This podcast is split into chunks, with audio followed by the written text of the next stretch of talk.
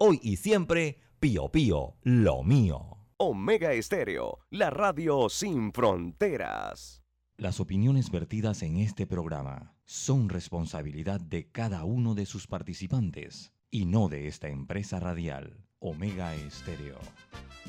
Son las 7 y 30 de la mañana, hora de un buen café y hora de Infoanálisis, el programa de información y análisis más profundo y actualizado de Panamá. Infoanálisis con Guillermo Antonio Adames, Rubén Darío Murgas y Milton Enríquez. Infoanálisis por los 107.3 de Omega Estéreo, cadena nacional.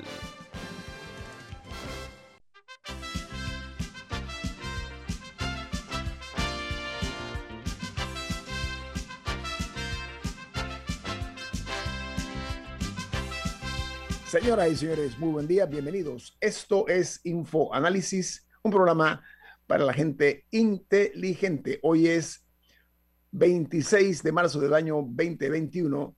Eh, Info Análisis es presentado por por un delicioso café italiano, el café Lavazza, un café espectacular que usted puede conseguir en los mejores supermercados, solicitarlo en los mejores restaurantes y también pedir servicio a domicilio a través de Internet.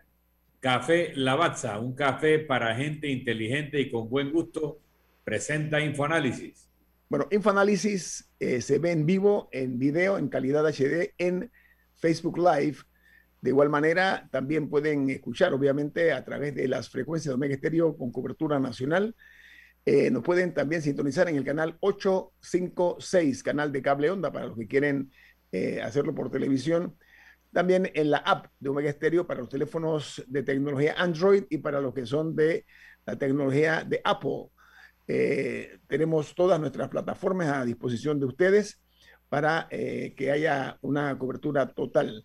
Esta mañana nosotros vamos a cambiar el formato del programa solamente por el día de hoy y las internacionales las vamos a dejar para después porque precisamente nos acompaña esta mañana eh, y nos da muchísimo gusto con el saludo correspondiente eh, darle la bienvenida a la canciller de la República, a la licenciada Erika Moinés. Buen día, ministra, ¿cómo está? Buenos días, buenos días a todos, encantada de estar aquí. Muchas gracias a usted. Don Milton. Eh, muy buenos días, señora ministra. En el tema de la vacunación que nos motiva a todos en estos momentos, varios países están hablando de algo que denominan pasaporte verde. Eh, quisiéramos saber si a través del Ministerio de Relaciones Exteriores se está coordinando con otros países algún tipo de, de documento que certifique que uno o ya tuvo la enfermedad del COVID y por lo tanto desarrolló una inmunidad o ha sido vacunado de forma tal de facilitar el movimiento de personas en esta época de tanta restricción. Sí, eh, efectivamente estamos, tenemos tres iniciativas en paralelo. Esperamos ser el primer país de la región. Eh, hay varios puntos claros que, que eh, nos quedan de las conversaciones preliminares porque como hay iniciativas en paralelo, no está claro todavía. Yo creo que sí es seguro que va a ser digital, Así que nosotros le estamos dando ahora a todos su tarjeta ¿no? de, vacunación, la cual deben mantener, pero es muy probable que eso migre y como toda la información en Panamá ya la tenemos digitalizada, estamos listos para eso. Eh, hay una plataforma en Europa, una, una iniciativa que hay en Europa, ya hemos hablado con la IATA, estamos en lo del Common Pass, entonces Sí, Panamá está listo y al tener toda la información digitalizada y la plataforma montada con dos de los proveedores, estamos esperando un poco, entre ellos tienen que avalarse cuál va a ser la definitiva. Y, por eso también creo que es importante mantener este proceso de vacunación ordenado. Eh, yo he escuchado de personas que, se están entusiasmando en irse a vacunar afuera o dicen me voy a poner una sola dosis o luego regreso. Eh, en la medida en que puedan tener eso lo más ordenado posible y lo más regulado, es del beneficio también eh, de los propios panameños al contar con esa información, porque va a ser necesaria, esta es la nueva vía, ¿no? En vez de tener un PCR negativo, que tenga la capacidad de poder probar que fue vacunado y pueda ser recibido en los distintos países sin pasar por el proceso de cuarentena. ¿Solo los vacunados o aquellos que hemos sobrevivido la enfermedad y que tenemos inmunidad por ello, también tenemos algún tipo de certificación. La, certificación que se está viendo hasta el momento es solo para vacuna. Entonces, en el caso de los sobrevivientes del COVID, tienen el, protocolo que tenemos en Panamá es que se le tiene que aplicar una dosis. Luego de que tuviera esa dosis, tendría esta certificación de que fue vacunado y puede entonces proceder a viajar con esa certificación. Ministra, eh, en otros países y también en Panamá no es la excepción, la Cancillería ha jugado un rol importante en cuanto a la, a la compra de las vacunas, o la negociación en la compra de las vacunas contra la COVID-19. En el caso de Panamá, en algún momento usted declaró que se habla de un total de 3 millones de vacunas. Eh, no sé si es, eh, si nos puede explicar si estos 3 millones ya va a ser ahí el tope, eh, si son todas de Pfizer o con qué otras farmacéuticas se ha negociado por parte de nuestro gobierno, ministra. Sí, con mucho gusto. El portafolio completo de vacunas de Panamá son 7,2 millones de dosis. O sea, hay, hay dosis para todos los panameños, todos los que estén en el territorio elegibles de ser vacunados. En este momento hay vacunas. Dentro de ese portafolio, 5 millones son de Pfizer, eh, que es al final nuestro principal proveedor y fue la primera eh, en ser regulada a nivel mundial y adicionalmente con uno de los índices más altos de efectividad. Eh, esa vacuna o esos 5 millones están llegando progresivamente. Nosotros al 31 de marzo, la próxima semana, estamos cumpliendo con la primera, eh, con el primer trimestre en el cual se habían eh, comprometido con entregar 450 mil, pero ese es realmente el comienzo. Nosotros tenemos realmente una, una curva ascendiente, entonces progresivamente cada vez van a llegar más. Al final eh, son 5 millones de, dosis que tienen que llegar, así que yo creo que eso debe dar un poco de tranquilidad, eh, no se están agotando, no hay zozobra de que quizás después de marzo no, no vienen vacunas, no, van a seguir viniendo. Eh, el resto del portafolio hay otro millón de dosis que está contratado con COVAX, que es el mecanismo multilateral en el cual eh, más de 150 países son parte, ese mecanismo funciona en que ellos ya tienen un portafolio de vacunas, tienen aproximadamente nueve vacunas, algunas ya han sido reguladas, otras están pendientes de terminar sus estudios y de ser reguladas. Entonces, ellos progresivamente tienen acceso a esas vacunas, se las ofrecen a los distintos países que están listos para recibirlas. Eh, Panamá, obviamente, es uno al haber iniciado nuestro proceso de vacunación, es uno de los países que está listo para recibirlas. Y en esa primera ola de, oferta que se hizo a, los países que fueron parte del suministro, a Panamá se le ofrecieron vacunas de la, farmacéutica AstraZeneca, la cual se aceptó en febrero. Eh, eh, COVAX tiene todo un procedimiento, el cual se está llenando eh, y ahora estamos a la espera para que en abril aproximadamente estén llegando esas primeras dosis de, ese lote de COVAX que nos fue asignado. Y por se negoció con, perdón, se, negoció con AstraZeneca, eh, ministra. Sí, y por último, eh, a ver, 5 millones de Pfizer, un millón de COVAX y otro millón que es directamente bilateral con AstraZeneca. La eh, pregunta es, ¿cuánto se ha desembolsado, ministra, hasta ahora en materia de las vacunas? Sí, los números exactos quisiera pasárselos a que el ministro de Economía y Finanzas o, o la viceministra le dé los datos exactos si quieren, con mucho gusto. Yo les pido porque quiero ser muy, muy correcta y, dar los números exactos a cada día según se vayan haciendo los desembolsos. Así que si quieren, en la tarde les puedo conseguir la información. Ahora, ministra, eh, una, una, pregunta. Todo lo maneja el Estado, o sea, privadamente no se puede traer vacunas. La, la, la mayoría de las casas farmacéuticas, por la poca la poca disponibilidad de vacunas que hay a nivel mundial, o sea, esto ha sido una guerra entre países, eh, todos desesperados por recibir la vacuna. La mayoría, no todos, eh, están, sobre todo los regulados, están lidiando directamente con estados. Hay algunas casas farmacéuticas que ya han empezado a hablar con empresa privada y la posición de Panamá ha sido eh, siempre que esté regulada y autorizada por farmacia y droga, eh, y ese es el procedimiento más importante con el que puede pasar, con el que tiene que pasar, entonces podría ser traída por la empresa privada. Pero para eso, para que eso ocurra, tienen que ser vacunas reguladas. Entonces, por ejemplo, Pfizer no está lidiando con particulares en este momento, yo creo que un poco por la, por la disponibilidad limitada que se tiene.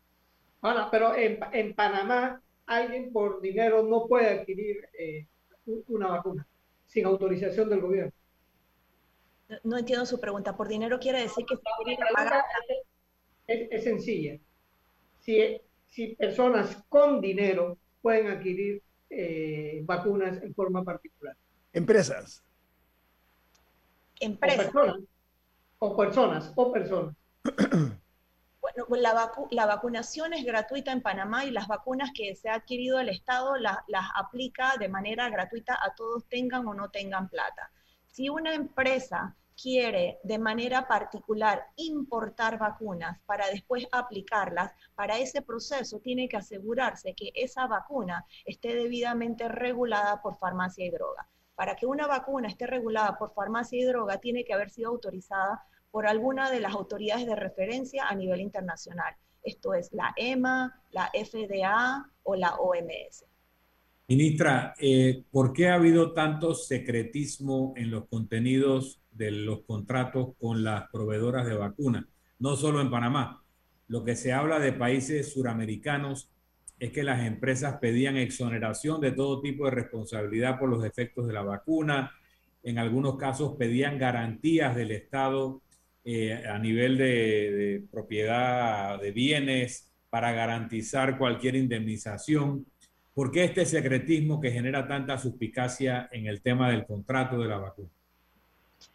Sí, hay un poco de información que no, no estoy segura eh, cuánto, cuánto, cuánto realmente haya ocurrido. No, nosotros podemos hablar solo. En el caso de, Panamá. caso de, Panamá. En el caso de Panamá, eh, nadie ha pedido ninguna propiedad del Estado ni nada, eh, ningún tipo de garantías, no, sé si eso haya ocurrido. Las indemnizaciones como tal, hay indemnizaciones eh, para las vacunas pandémicas que no es de ahora y no es la primera vacuna que recibimos. Y más allá de eso, esos términos en COVAX, que son públicos, eh, son iguales para todos, es decir, si Panamá, por ejemplo, opta por la vacuna Johnson Johnson a través del mecanismo COVAX, tiene que firmar un acuerdo de indemnización, que es el mismo que va a firmar cualquier otro país y que va a ser público. Hay otros términos que son los términos comerciales. Los términos comerciales que incluyen precio, calendario de entrega. Eh, piensen que nosotros comenzamos esto hace muchísimo, ocho meses, nueve meses, y ha sido una guerra comercial, me imagino, que ellos tienen entre la entrega, los precios que quieren entregar, todos queremos muchísimas, entonces yo creo que es natural que ellos eh, eh, estén todavía haciendo estos ajustes, pero en algún momento eh, los términos comerciales, es decir, la entrega que haya ido cayendo de su peso, porque nosotros aquí, por ejemplo, eh, el, precio total del contrato era público por Gaceta, la cantidad de dosis también. Entonces, algunos datos yo creo que los propios periódicos ya han ido llenando y los calendarios de entrega que hemos tenido se van haciendo evidentes en la medida en que vayan llegando. vamos a los periódicos han ido llenando los espacios porque el gobierno dijo que era secreto. Y como un contrato de una provisión de algo público puede ser secreto. ¿Qué norma autoriza contratos secretos? Es, la pregunta en el caso de... Sí, el, yo, le referiría al equipo legal del MINSA que tiene todo bastante detallado sobre las autorizaciones bajo las cuales se hizo la contratación eh, y, y, las provisiones eh, cumpliendo con todos los requisitos de la ley, creo que no es el primero, eh, y al final eh, yo creo que la pregunta más importante es en el análisis que estamos haciendo, a ver, los países que, que decidieron optar por, por, por, maneras más agresivas o por violar las normas de confidencialidad, hoy en día no están recibiendo vacunas. Al final estamos hablando de vidas, ¿no? la protección de la vida y la única esperanza que teníamos para salir de esto. Entonces, cuando uno pone en la balanza la protección de las vidas y conseguir esas vacunas lo más pronto posible, yo creo que cae de su peso la importancia que, este tipo de contrataciones requería. Bueno, voy a corte comercial. Están escuchando eh, la intervención de la ministra de Relaciones Exteriores, la abogada Erika Muinés. Viene más aquí en Info Análisis. Este es un programa para la gente inteligente.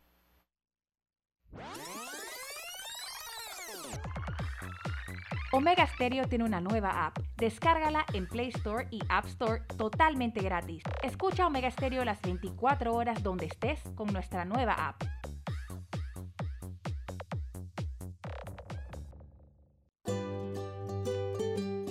En la vida hay momentos en que todos vamos a necesitar de un apoyo adicional. Para cualquier situación, hay formas de hacer más cómodo y placentero nuestro diario vivir. Sea cual sea su necesidad, en Hogar y Salud los apoyamos haciéndole la vida más fácil, porque contamos con la experiencia necesaria para recomendarle lo que usted necesite. Recuerde, Hogar y Salud les hace la vida más fácil. Visite nuestras nuevas sucursales en Villa Zaita al lado del Super 99 y en Cativa Colón al lado del Super Extra. Estamos abiertos en todas nuestras sucursales del país y le hacemos su entrega de forma gratuita en Panamá Centro. Para mayor información, puede consultar en Instagram y Facebook. Bienvenido al nuevo verano con Claro. El momento para demostrar con tus stories que por fin aprendiste a cocinar. Cámbiate a Claro con ilimitada y minutos ilimitados en planes postpago desde 30 balboas para que vivas más conectado. ¡Claro! Promoción válida del 1 de enero al 31 de marzo del 2021. Incluye data limitada con opción a compartir hasta 5 GB mensuales, minutos y SMS limitados de Claro a Claro y 250 minutos a otros operadores y a 32 destinos de LDI. Para mayor información ingresa a www.claro.com.pa.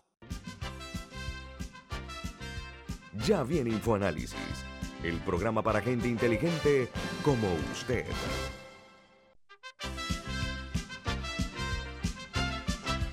Bueno, continuamos charlando, platicando eh, con la ministra de Relaciones Exteriores, la abogada Erika Moinés, quien hoy eh, comparte con nosotros eh, las funciones que está, el rol que juega la diplomacia en esta situación de la, de la pandemia. A propósito, y se la paso a Señor Murgas, ¿cuál es el rol en sí que desempeña la diplomacia panameña en, en periodos post-recuperación? ¿Qué proyección tiene la Cancillería, ministra? Sí, el, es muy importante tratar de reír, eh, ir ajustando las prioridades que tenemos. Lo hicimos durante la pandemia eh, en tiempos en donde, por ejemplo, la cooperación internacional fue clave y sigue siendo clave con recursos limitados, poder acceder a insumos, mascarillas, ventiladores, cooperación técnica, este, ahora hospitales de campaña, en fin. Eh, fue clave ir redireccionando esas prioridades dentro de la Cancillería y ahora en, con las miras duras que tiene el país y que tiene toda la región en una recuperación. Tenemos varias ideas o varios objetivos concretos en los que, cuales estamos tratando de desarrollar. Uno, eh, una agresiva agenda de aumentar la oferta académica internacional a través de becas y cooperación.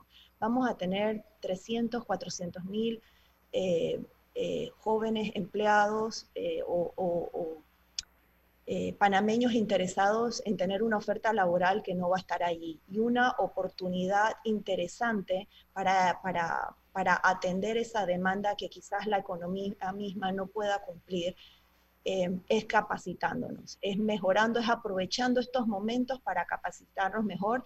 Eh, se ha hecho todo un análisis, por ejemplo, sobre algunas deficiencias que todavía existen importantes en, el conocimiento de inglés como un segundo idioma eh, y que es un freno importante para la inversión. Entonces, aprovechar este momento en, en, la situación complicada para asegurarse que se estén capacitando adecuadamente o incluso con, con eh, destrezas particulares, por ejemplo, el comercio digital, en fin, todas estas nuevas, los emprendimientos, todas estas nuevas corrientes que se han desarrollado a través de la pandemia, utilizar eh, nuestras misiones afuera y gestionar toda esta cooperación en lo que va del año. Creo que llevamos más de 15 países que ya han ofrecido y estamos tratando de aumentarlo, pero no solo aumentarlo, pero darle el acompañamiento a esos estudiantes de manera que las becas no se pierdan, que puedan acceder eh, de una manera exitosa y entregar toda su, su documentación.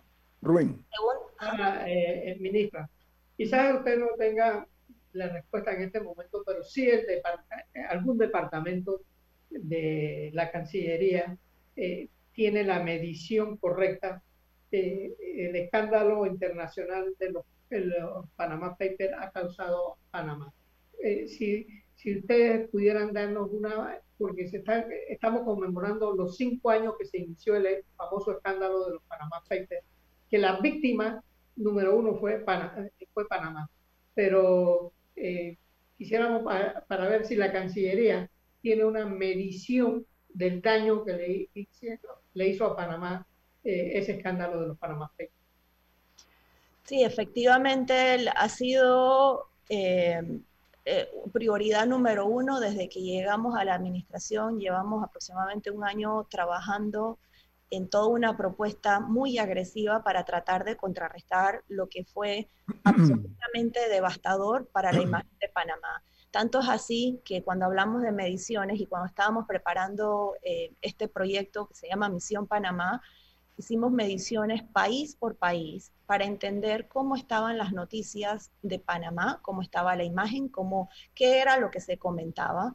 Eh, y nosotros o sea, tenemos lugares, no sé, solo en Bélgica, por ejemplo, creo que el año pasado 192 noticias negativas de Panamá.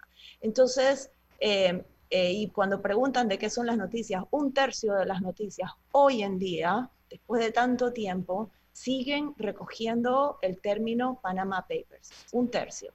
Eh, eh, otro tanto son noticias neutrales negativas en donde se asocia a paraíso fiscal, evasores, etcétera, y son muy pocas las noticias realmente neutrales, eh, más allá de positivas que tenemos. Entonces, esto es una misión muy difícil, dura, no se va a resolver de la noche a la mañana, pero no estamos aquí para hablar sobre lo que no se hizo en el momento, sino cómo vamos a resolverlo. Entonces, la propuesta de, Cancillería de avanzar con este plan Misión Panamá muy estructurado, de manera integral. Hemos eh, identificado a todo nivel, es decir, eh, no solo de ejecutivo a ejecutivo, la reunión de cancilleres, o sea, mucho más integral, parlamento a parlamento, con quién tenemos que hablar, eh, quiénes son, quiénes influyen en la opinión en cada país, cuáles son los periódicos a los que hay que llegar eh, el lunes, por ejemplo, tengo entrevista con el Wall Street Journal, que es un ejemplo. ayer me pasaron el, artículo que fuimos publicados eh, en, en, Cambodia, la semana pasada que estábamos en Turquía. O sea, nosotros hemos hecho este despliegue a través de nuestras embajadas de que cada noticia positiva eh, sea replicada a nivel internacional, pero mucho más allá, escogiendo en qué foros participar de una manera coherente. La, estrategia de ir a decir no soy el evasor fiscal o este no es el paraíso, no es realmente la más eh, estratégica o la, la, que mejor posiciona, sino hablar en positivo. ¿Qué cosas sí somos? ¿Cómo nos queremos posicionar? Y de ese lado ya hicimos todo el análisis de qué también es lo que quiere escuchar, ¿no? O sea, eh, en, el en, el foro internacional hay temas muy visibles, como lo son la biodiversidad y el cambio climático, como lo es la inclusión y la igualdad de género, el desarrollo sostenible, la digitalización y los emprendimientos. Todos esos son, son líneas muy concretas de lo, entre los cuales Panamá tiene mucho que ofrecer, un, un discurso coherente con acciones concretas, porque eh, no, nos podemos quedar obviamente en ese discurso vacío, en esas noticias de, titulares en donde no hay realmente o los periodistas no se vayan a interesar por lo que tenemos que ofrecer. Entonces, se han desarrollado líneas concretas para que cada vez que Panamá participe en un foro, tuvimos la semana pasada, por ejemplo, eh, eh, gestionamos para que el secretario de Energía Staff participara en Berlín eh, y luego, cómo es amplificar ese mensaje, o sea, todas las noticias positivas, eh, cómo las estamos llevando de una manera ordenada y coordinada para que se empiece a hablar bien de Panamá. Tenemos mucho que contar, pero ahora es un esfuerzo coordinado que no se va a resolver nuevamente de la noche a la mañana. Tuvimos en su momento 80 países en donde más de 100 agencias de noticias estaban dedicadas a sacar todo lo que fue en su momento los Panama Papers, los mal llamados Panama Papers, y eso ha tenido una secuela devastadora en la imagen de Panamá en el planeta.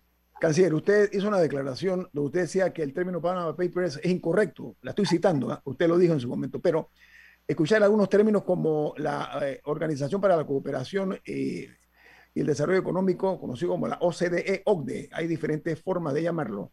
Cada vez que yo escucho algo de la OCDE con Panamá, yo tiemblo, yo, yo como ciudadano. Pero también tenemos el tema de la eh, imagen abollada, maltratada de eh, la marca país, Panamá. Eh, tenemos la situación de que hablan que nosotros no hemos cumplido con las solicitudes que se nos han hecho. Ese es uno de los reproches, y soy benigno en el comentario, de los reproches es ese, cuando nos hacen solicitudes que no cumplimos con los estándares, tampoco en el tema de la transparencia fiscal. ¿Cómo vamos a hacer nosotros para, como usted bien dice, tratar de, maquillar un poco ese maltratado rostro de Panamá internacionalmente que terminó de ser mucho más eh, dañado con los Panama Papers. ¿Qué estamos haciendo de cara a recuperar eh, la imagen eh, que nos han ido creando a nosotros como un país que no cumple con los compromisos que, hacen con otros países? Sí, bueno, sobre el tema de la OCDE y en general yo creo que aquí hay un son dos líneas en paralela. Uno, lo que Panamá todavía le falta por hacer y está trabajando y hay todo un plan, no solo en, la línea de OCDE, pero en el plan de Gafi, eh, que está liderizado por el Ministerio de Economía y Finanzas, muy estructurado y ellos tienen sus hitos que tienen que cumplir y eventualmente se habrá una evaluación en la que todos esperamos que Panamá salga adelante y salga de una vez por todas y para siempre de estas listas. Pero por el otro, eh, vale la pena reconocer que Panamá ha hecho muchísimo y que el tema de las listas, eh, más allá de Panamá o no, hay muchísimas publicaciones que han hecho análisis sobre que los problemas en, en evasión fiscal o en lavado de dinero no necesariamente radican en aquellos países que están listados. Entonces, Em, yo creo que hay que utilizar todos esos elementos y corregir el récord cuando sea necesario, dejar nuestro nombre muy claro y muy en alto de lo que hemos hecho, lo que hemos cumplido. Eh, Panamá, por ejemplo, entrega información de sus bancos eh, de 70, más de 70 países. Eso es mucho más que lo que muchos otros países hacen eh, en el registro público. El año pasado también se hizo una limpieza. O sea, tenemos muchas acciones concretas que hay que visibilizar y, también poner en su justa medida si nosotros realmente somos los causantes o parte del problema o realmente son otras jurisdicciones. Ok, Milton. Estamos conscientes de que aquí hay un mucho doble discurso. Los mismos países que acusan a Panamá eh, tienen paraísos fiscales de verdad en su seno. Eh, la Unión Europea en particular, eh, las islas del Canal, eh, Liechtenstein, Luxemburgo, etcétera, tienen operaciones realmente, Irlanda, que podrían ser consideradas así y aplican un doble rasero, pero nos siguen metiendo en listas. la respuesta es un poco lo que dijo Ñito, que cuando uno le dice, oye, pero Panamá ha hecho esto, esto, esto, dice sí, pero cuando pedimos información no nos las dan ya la ministra acaba de explicar toda la cooperación que estamos haciendo. Pero aquí hay otro elemento que es el elemento geopolítico. Hasta cierto momento en el periodo pasado, cada vez que nos quisieron meter en listas, Estados Unidos salía en defensa de Panamá y validaba todo lo que estábamos haciendo. Y esa colaboración de Estados Unidos cesa cuando Panamá traslada su reconocimiento de Taipei a Beijing. Y a partir de ese momento Estados Unidos deja de defendernos e incluso un funcionario americano le dijo a una funcionaria panameña, díganle a sus nuevos amigos chinos que los defiendan ahora. Así que confirma en ese momento, esa conversación, la razón por la cual dejan de defender a Panamá a los representantes de Estados Unidos en organismos que debaten estas cosas. ¿Qué tan perjudicial ha sido para los intereses de Panamá el reconocimiento de Beijing y si Panamá está revisando esa posición? Ministra, permiso, voy, a un corto comercial para que usted tenga a bien eh, eh, explicarnos al país en esta cadena nacional eh, la respuesta a la pregunta de Milton Enrique. ¿Le parece? Sí. Viene más aquí en Info Análisis, un programa para la gente inteligente. Esta es la hora. 8 a.m. 8 horas. Omega Estéreo 40 años con usted en todo momento.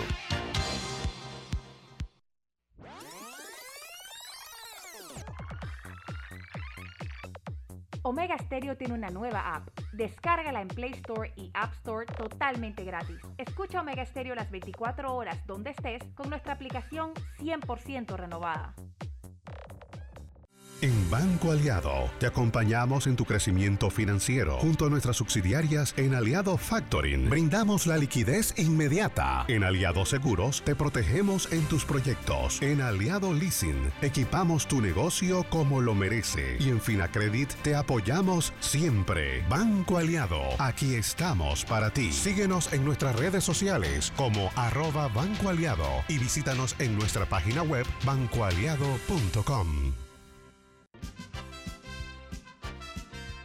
Ya viene InfoAnálisis, el programa para gente inteligente como usted.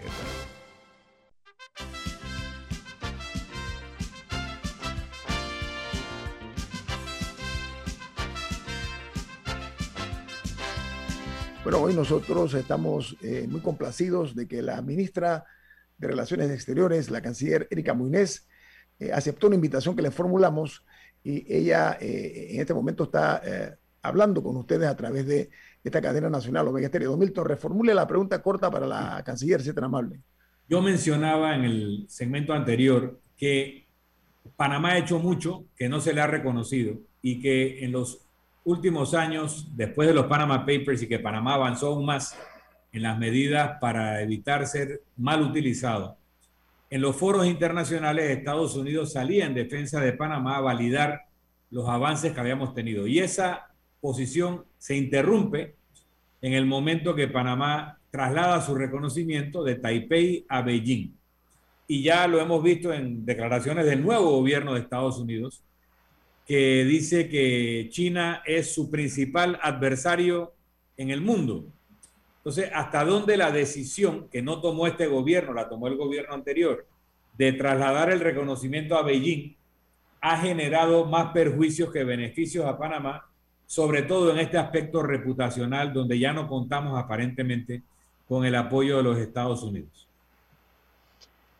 Sí, efectivamente nosotros entramos en la lista en el 2019, no habíamos entrado, el gobierno creo que fueron dos semanas antes de la toma de posesión del presidente Cortizo. Eh, y ese, esa es en la lista en la que estamos, en la lista Gafi, que en su momento ahora ha generado la entrada en otras listas como la de la Unión Europea. Eh, yo no puedo hablar de, lo que hicieron o no, o las decisiones cómo se tomaron, pero sí podemos hablar de lo que se está haciendo en esta gestión. Eh, yo me siento extremadamente cómoda con el apoyo que tenemos de Estados Unidos, el cual ha estado desde el día uno trabajando con nosotros eh, para salir de esta lista y de todas las listas de una buena vez. se han involucrado de manera directa, eh, han apoyado económicamente también con todas las consultorías, o sea, todo el ejercicio que estamos haciendo. Eh, y, no, y, con honestidad, nuestro ejercicio diplomático va más allá de Estados Unidos. O sea, yo creo que yo me siento cómoda con la gestión y la articulación que hemos estado haciendo de manera muy metódica, porque lo que hay que buscar efectivamente son aliados, aliados que estén en la mesa, que estén pendientes de Panamá. Eh, sí hay un ejercicio técnico importante, pero el que desconoce eh, la, gestión política o la importancia de la diplomacia en este tipo de ejercicios no está viendo, yo creo que la, figura completa. Con respecto a, a, China, Estados Unidos, Panamá, eh, yo, creo que es incorrecto pensar que Panamá tiene que estar escogiendo o fortaleciendo uno en beneficio del otro. Panamá se beneficia en la medida en que no entra en esa disputa y no se pone a escoger o no se pone en el medio. Nosotros tenemos eh, una relación relativamente joven diplomáticamente, pero históricamente de, muchos años con China. Eh, es una de, de las principales potencias del mundo económica y por todo lo que Panamá representa, el canal, eh, el comercio exterior, tiene todo el sentido del mundo fortalecer y aumentar el, el, desarrollo bilateral con, China. Y por otro lado, tenemos a nuestro socio estratégico de toda la vida, que es Estados Unidos, eh, y la relación que mantenemos con Estados Unidos, creo que ahora incluso se está fortaleciendo mucho más con la llegada de la administración eh, Biden. Hay muchísimas coincidencias, hemos logrado establecer, creo que una agenda de trabajo muy rica. Eh, nuevamente en ese posicionamiento que busca Panamá en una, en una región latinoamericana en donde tenemos mucho para, para demostrar nuestro liderazgo y para que sea a través de nosotros que se canalicen muchas de las iniciativas que quiere llevar adelante Estados Unidos. Ministra, eh, perdón. Panamá jugó inteligentemente en su relación con Estados Unidos, eh, sobre todo con el caso de la, del reconocimiento a China. Panamá tenía 14 bases militares aquí y no fue Torrijos ni siquiera el que se atrevió a, a acercarse eh, diplomáticamente a China. Eh, y, lo hace lo, hace el presidente Varela, eh, que nadie esperaba era que iba a abrir relaciones, relaciones con China.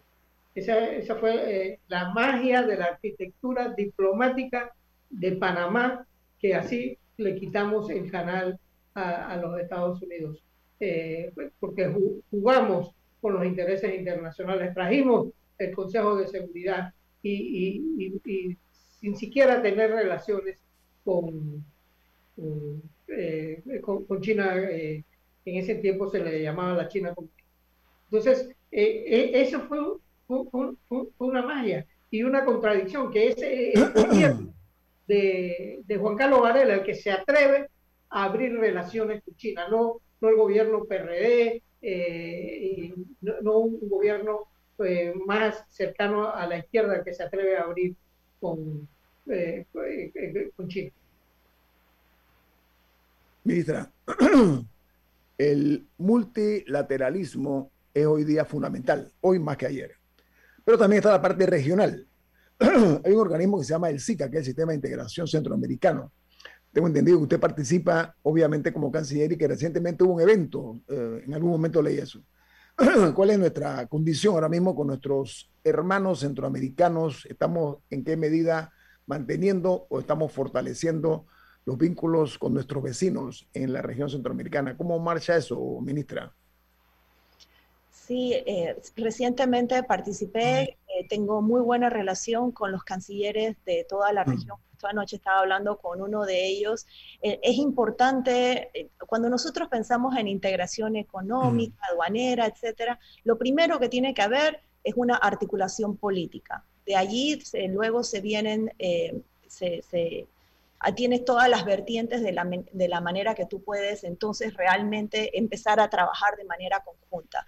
Y la pandemia nos ha ayudado a evidenciar una vez más la importancia del multilateralismo, la importancia de que eh, de la pandemia no sale uno, tenemos que salir todos, de que para nosotros es tan importante como que nuestros vecinos eh, se, tengan acceso a la vacuna. Todos estamos pasando por lo mismo. Todos tenemos ahora menos recursos, todos estamos pasando con una dura planes y tratando de establecer una recuperación económica lo más acelerada posible. Todos estamos desesperados por tratar de llegar a tener la mayor cantidad de vacunas. Entonces, articularnos en este momento, hablábamos hace dos días, eh, la Unión Europea, por ejemplo, quiere hacer acercamientos hacia Centroamérica, entonces nosotros decíamos, pongámonos de acuerdo, coordinémonos, articulémonos en esas ayudas estratégicas que queremos lograr. Podemos hacer mucho como bloque y realmente tenemos que fortalecerlo si queremos eh, tener de una mejor eh, estructuración de esos proyectos con acciones concretas. Eh, un oyente, permíteme, Milton, y te la, paso, Milton, adelante, disculpa. Sí, en ese contexto que usted habla, Unión Europea, América Latina, eh, hace un par de meses Panamá ajusta su posición con respecto a Venezuela con un lenguaje muy parecido al de la Unión Europea, en donde deja de reconocer al presidente Guaidó, pero no reconoce a Nicolás Maduro como presidente de Venezuela tampoco. Y eh, sin embargo se mantiene en el grupo de Lima y en el grupo de contacto. Eh, Panamá estaría en el camino de Argentina de finalmente salirse del grupo de Lima o Panamá se mantendría en esta situación equidistante en el tema de Venezuela. alineándose más con Europa que con Estados Unidos? Eh, parte del ejercicio, yo creo que es importante reconocer que Panamá establece su propia agenda y su propia política exterior y que no dependemos realmente eh, de una corriente u otra. La, situación en Venezuela es cada vez más difícil, es una crisis humanitaria sin precedentes para nuestra región, comparable únicamente con lo que está ocurriendo, por ejemplo, en Siria, y realmente no se ha visualizado en su, justo, en su justa medida. Y requieren de nuestra atención, requieren de nuestra solidaridad, y es una de las prioridades dentro de lo que tratamos de atender eh, en política exterior. La realidad es que las, las medidas o los esfuerzos que, hemos, que se han tratado hasta este momento no han dado resultados. Eso es una realidad. Entonces, es necesario tratar de incursionar y buscar nuevas medidas. Al final todos queremos lo mismo y, y un poco el peligro de la polarización que tiene la región sobre quién representa, quién es el, el, el, el correcto eh, eh, representante técnicamente de Venezuela, es que nos afecta luego los, los foros multilaterales, entonces, y dejamos de pensar realmente en las cuestiones de fondo de las cuales todos en la comunidad internacional estamos de acuerdo.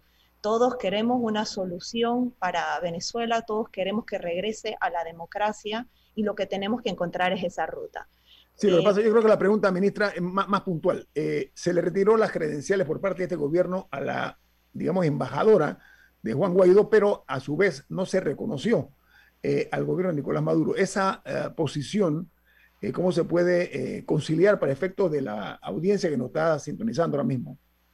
Sí, las dos son las realidades a las cuales tenemos que atender. Uno, el análisis de Juan Guaidó, que fue el último electo democráticamente, a él se le vence su periodo eh, y el 4 de enero, cuando toma posesión la nueva asamblea, no había manera técnica de aumentar o prorrogar, eh, no había asidero jurídico de cómo decir que él realmente detentaba eh, la representación del país y podía técnicamente ser considerado como un presidente encargado.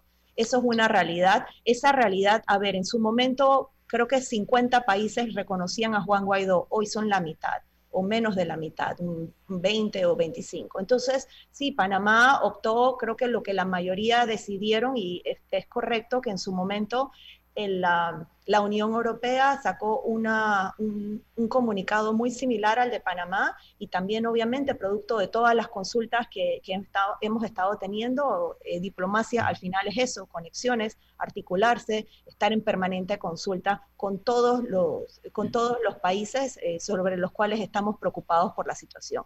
Ministra, este programa... Posición, Disculpe, disculpe, la interrumpí. Y la segunda posición es Nicolás Maduro. Nosotros no reconocemos el régimen, no lo hemos reconocido ni lo vamos a reconocer.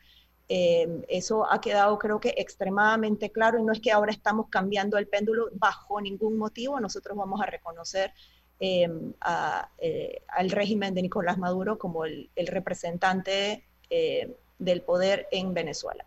Ministra, nos quedan tres minutos. Eh, apreciaría mucho que responda. Está un, oyente eh, nuestro. Este programa se ve en Facebook Live, en, video. Y un oyente eh, pregunta lo siguiente: dice, ¿por qué no se ha cerrado la contratación con Johnson Johnson? ¿Y por qué no han podido, si desde el primer anuncio del plan de vacunación lo mencionaban, a, este, a esta farmacéutica?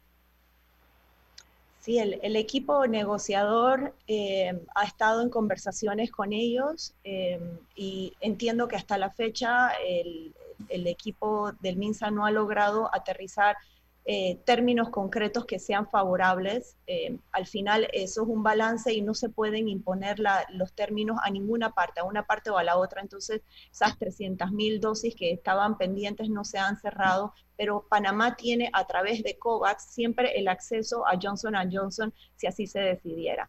Al final, lo importante que hay que recordar es, Panamá ya tiene garantizados 7 millones de dosis para todos los panameños. Hay dosis suficiente para que cualquier panameño, persona que esté en Panamá elegible, pueda recibir la vacuna.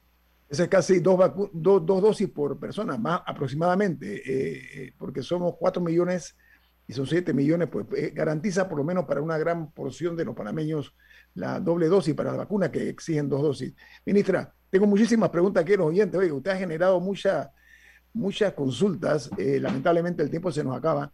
Eh, termino eh, agradeciendo mucho su participación aquí, dar la cara a nombre de la diplomacia panameña y del gobierno nacional, por supuesto. Se aprecia mucho su aporte, ministra Erika Muñez. Que tenga un buen día. Muchas gracias. Buenos días a todos. Hasta, luego.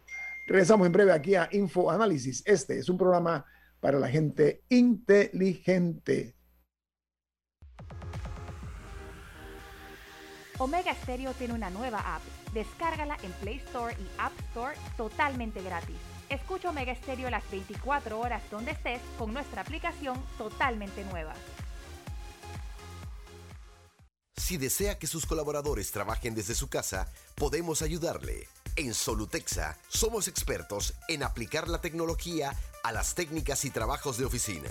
Contáctenos en solutexa.com.pa o al 209-4997. Solutexa.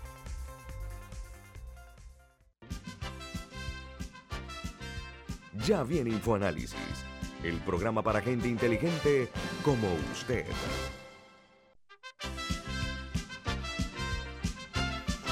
Bueno, lo que me están preguntando a través del, del, del WhatsApp y otros métodos, ¿qué pasó con las internacionales? Hoy hicimos un cambio en el formato porque la señora canciller tenía otros compromisos que cumplir y tuvo la cortesía de decirnos a las 7 y 30 y nosotros eh, pues cumplimos con eso.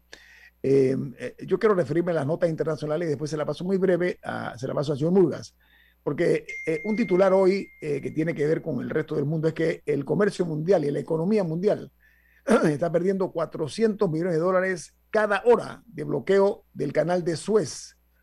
Dice que por esta vía circula cerca del 12% del tráfico mundial de mercancías y este episodio dice que se podría extender por semanas porque las, eh, las, eh, la logística y el suministro que hay entre Europa y Asia se ve gravemente afectado. Imagínense ustedes, dice que por hora el comercio mundial, la economía mundial está uh, perdiendo 400 millones de dólares. Realmente, imagínense ustedes lo que podría pasar, Dios no lo permita, un incidente en el canal de Panamá. Qué bueno que nuestros, nuestros, uh, nuestro personal es bastante y muy eficiente. En Argentina confirma... El problema es que el canal de Suez compite con nosotros y el barco es de bandera panameña. Evergreen se llama, se llama Evergreen. Además, oiga, Argentina confirma nuevas restricciones y suspende todos los vuelos desde Brasil, Chile y México. Dice que esto ocurre a partir de mañana. Eh, hay cerca de 27 mil argentinos que están fuera de ese país, están en el extranjero. Y en México, este país ha rebasado las 200 mil muertes por coronavirus y se prevé en México, ya lo están anunciando muy seriamente, que se prevé una tercera ola de pandemia. Eh, la Secretaría de Salud reportó 200.211 fallecimientos y los contagiados suman 2.214.543 casos positivos y 34.959 activos. Mientras que en Chile, el Ministerio de Salud suspende toda la actividad quirúrgica no urgente para desocupar las camas para los pacientes de la COVID-19. Chile tiene una situación también eh, eh, muy grave con los 954.762 infectados, más 7.023 nuevos. Ayer hubo 7.000 eh, casos nuevos e infectados y 22.524 fallecidos, más 122 que murieron ayer. Solamente ayer se reportaron un día 122 muertos.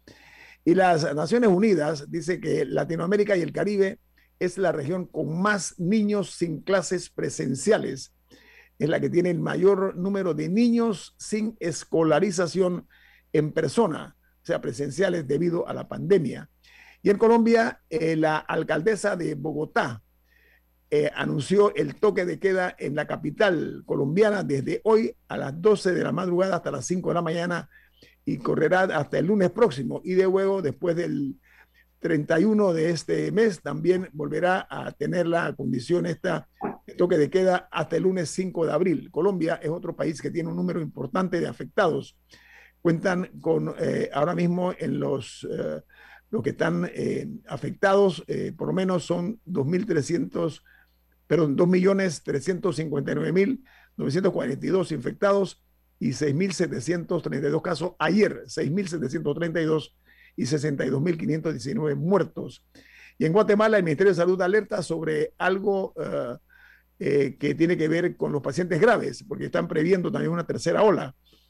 El problema en Guatemala es que el uso de mascarilla ha disminuido a un 10% y la movilidad eh, aumentó al 40%. Se han aflojado mucho los controles y ha impactado en la cantidad de infectados que suman 191.207 y 6.765 muertos. Mientras una noticia se genera en los Estados Unidos es que Google, Facebook y Twitter admiten ante el Congreso de los Estados Unidos que jugaron un papel en el asalto de las plataformas, perdón, en asalto al Capitolio y abordan la radicalización en las plataformas por primera vez después de la salida de Donald Trump.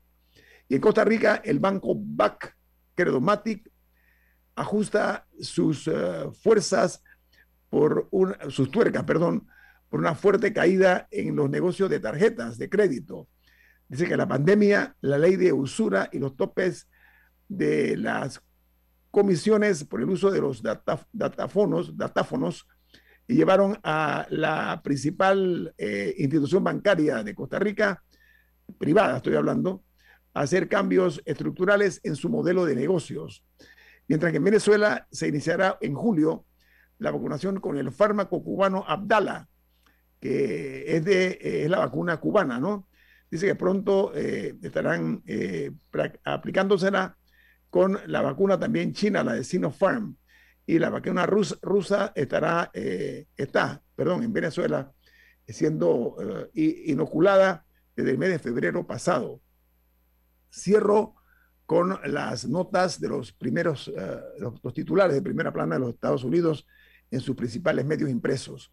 El New York Times titula, Joe Biden ataca a los republicanos sobre el derecho a votar y defiende la actuación de su gobierno en la frontera. Dice que usará todo su poder para eh, lograr ese propósito. Mientras el diario The Wall Street Journal eh, titula, AstraZeneca hizo su vacuna bien, el problema es la distribución, que ha sido un desastre, dice el Wall Street Journal. Dice que la farmacéutica tiene una diferencia con el gobierno de los Estados Unidos sobre la eficacia, pero que eso ya se ha resuelto, mientras que en Europa las demoras en la producción han eh, acordado que lo ha generado eh, que las eh, críticas por parte de los políticos han sido cada vez más duras y la empresa se ha quedado en, cuanto a las tensiones diplomáticas, ha sido víctima de estas tensiones diplomáticas sobre eh, el suministro de las mismas, lo que decía Milton en, la eh, entrevista con la señora canciller. Y cierro con el diario de Washington Post para pasarse a la señora Murga. La palabra, el Washington Post de hoy tiene en su primera plana lo siguiente, dice, Joe Biden prioriza infraestructura y pandemia por encima de las armas y la migración.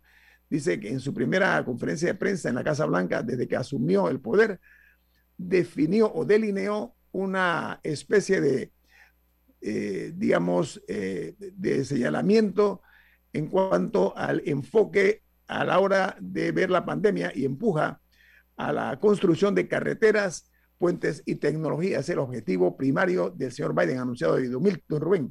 Y planteó su reelección. Sí, habló hasta el... exacto. Don, Rubén, ¿no te iba a decir algo? Bueno, mira, eh, eh, en materia informativa, el Estado tiene que tener eh, lo que se llama una estrategia. Y desgraciadamente, la democracia no se sabe proteger, Guillermo. La Cancillería, para, para, el mundo entero, es bien importante lo que informa un país como Panamá. Panamá se atrevió a retar a los norteamericanos sin romper eh, relaciones con Taiwán. Eso, es un, ejemplo de un manejo de, prudente de la, de la relación. Entonces, la Cancillería eh, ni siquiera tiene recursos para pagar publicidad ni nada. Entonces, y hay que vivir con eso.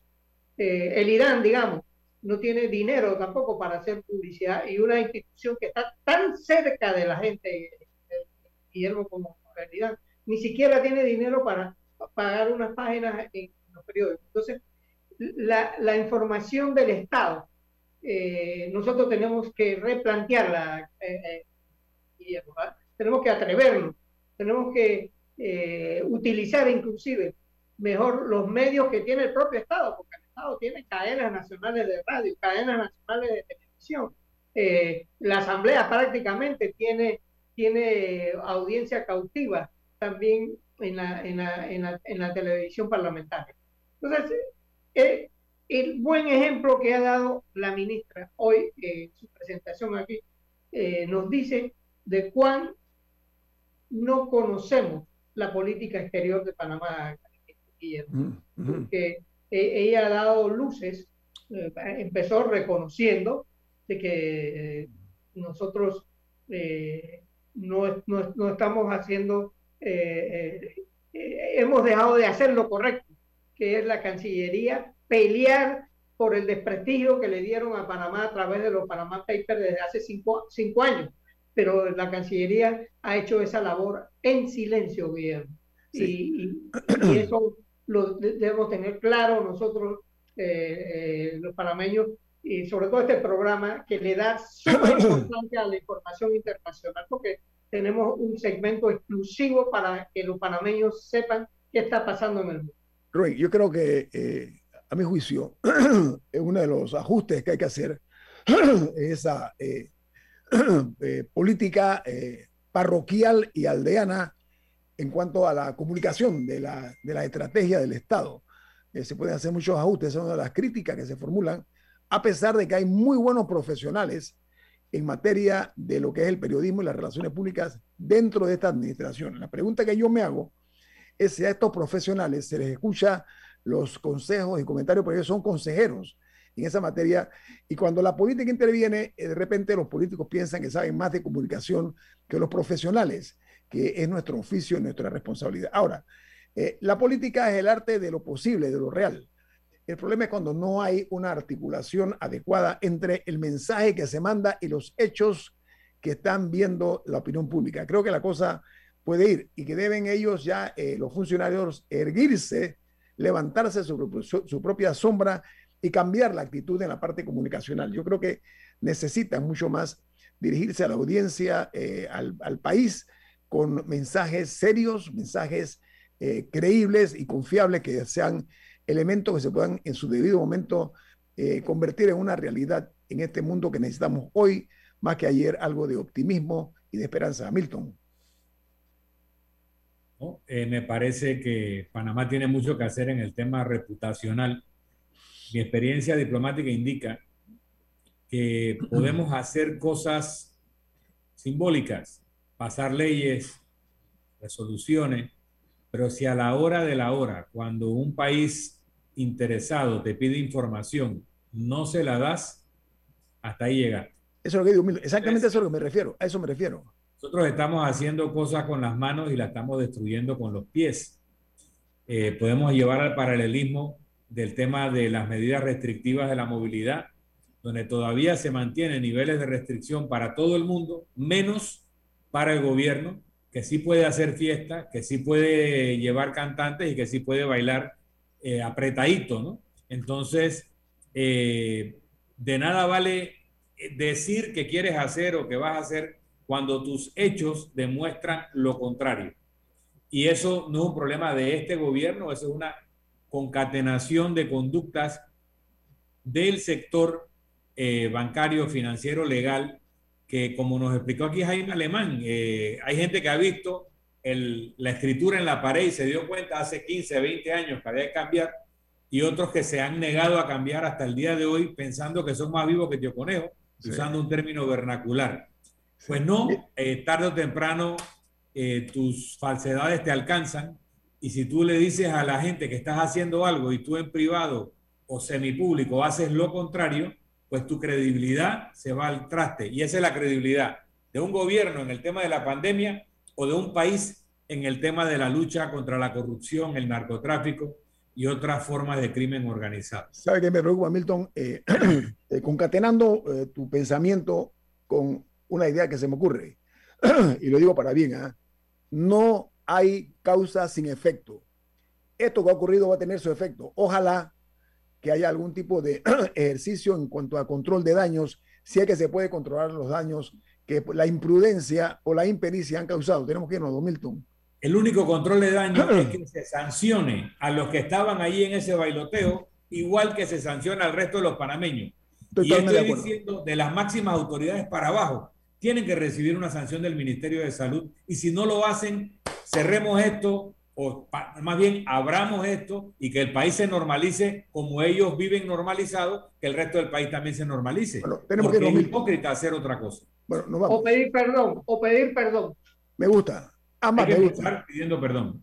Pero bueno, nos vamos y no hay que disculparse por disfrutar una hermosa, deliciosa, sabrosa taza de café Lavazza. Café Lavazza, despide Infoanálisis. Viene más con Álvaro Alvarado y su programa Sin Rodeos. No se lo pierdan aquí en Info Análisis y en Omega Estéreo. Hasta mañana. Ha terminado el Infoanálisis.